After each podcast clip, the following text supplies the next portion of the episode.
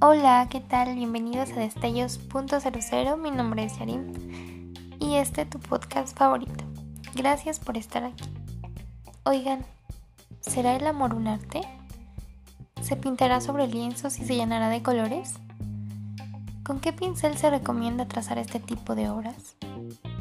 El amor, ese acertijo que todos quisiéramos que nos descifraran, que encontráramos en un tesoro escondido, pero es que el amor no es sustantivo, es verbo, dijera Ricardo Arjona.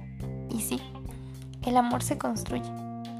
Uno no es sin el otro, y aquel que intente amarse sin ver al otro no sabrá ni un poquito de lo que significa amar.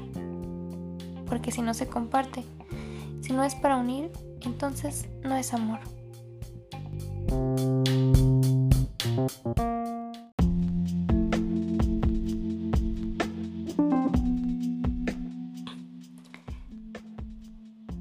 amor no es algo con lo que uno se tropieza por suerte, no es una ilusión con la que uno sueña, que con el tiempo alcanza. Amar es una decisión, una actitud ante la vida. Uno decide amar la plantita que nació aquel día, en algún lugar. Uno decide tomar el desayuno por las mañanas. Uno sin duda alguna decide hacerse y cuidarse todos los días. Pero, ¿será un arte?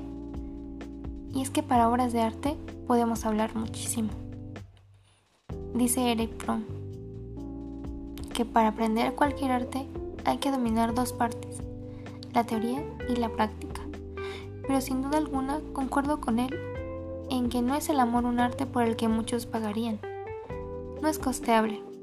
La mayoría de las personas no sabemos lo que significa amar y sentirse rico por ello. En cuanto a la es imprescindible hablar sobre el hombre.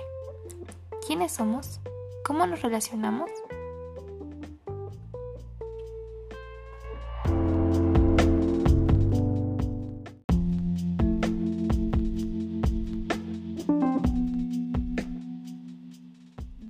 Lo que es verdad actuamos bajo principios y valores, es decir, somos racionales.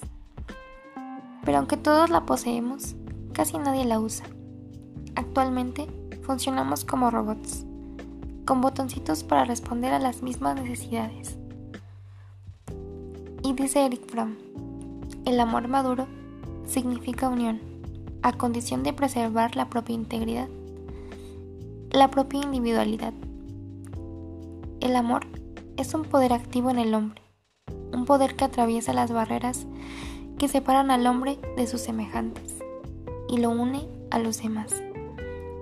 El amor lo capacita para superar su sentimiento de aislamiento y separatidad. Y no obstante, le permite ser el mismo, mantener su integridad. En el amor se da la paradoja de dos seres que se convierten en uno. Y no obstante, siguen siendo dos. En otras palabras, el amor en la práctica es sinónimo de libertad. Es acción, es voluntad. Nunca es obligación, pues cada sujeto en su libertad decide amar y respetar al otro en sus diferencias. Le permite ser porque ama hasta lo que el otro no ve.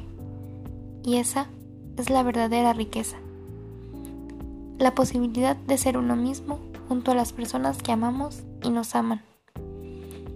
Por eso, dice Paracelso, quien no conoce nada, no ama nada. Quien no puede hacer nada, no comprende nada. Quien nada comprende, nada vale.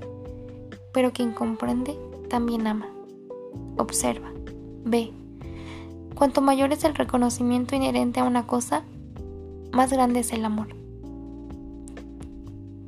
Quien cree que todas las frutas maduran al mismo tiempo que las fresas, nada, nada sabe acerca de las uvas.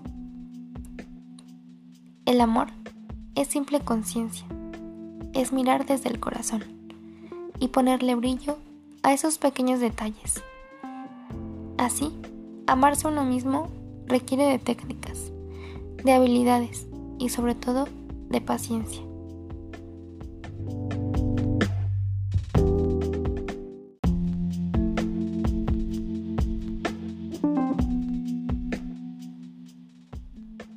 Amor en la práctica requiere tiempo, dedicación, entrega, esfuerzo y sobre todo de pasión y cariño. Y todo lo bonito que una persona puede darse para luego compartirse, mezclarse, combinarse. Y es que al final uno no es sin el otro.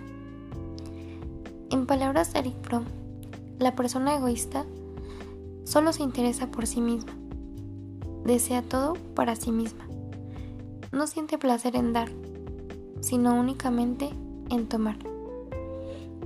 El individuo egoísta no se ama demasiado, sino muy poco.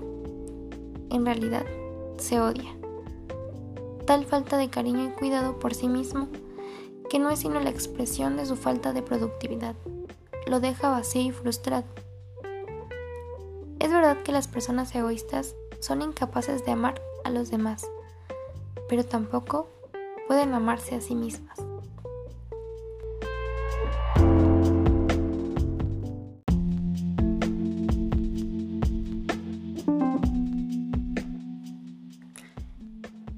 Es verdad, amar es todo un arte.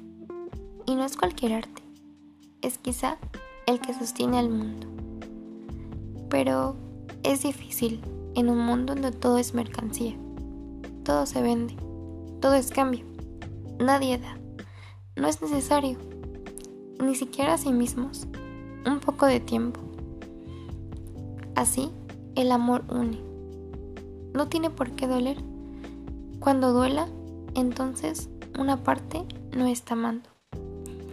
Así que ya sabes, ámate, dedícate tiempo, escucha, concéntrate, escúchate, abraza, sonríe y sobre todo, comparte. Porque no existe posibilidad de existir si no es compartiendo. Me despido de ti con esta frase. Sin un corazón lleno de amor, y sin unas manos generosas es imposible curar a un hombre y a una mujer enfermos de su soledad. Madre Teresa de Calcuta. Y te espero en mi próximo episodio de Destellos.00, en donde hablaré sobre el texto de Gabriel García Márquez, El amor en tiempos del cólera. Sígueme en Instagram como Destellos.00 y recuerda, eres luz y eres destellos. Gracias por llegar hasta aquí. Nos vemos muy pronto.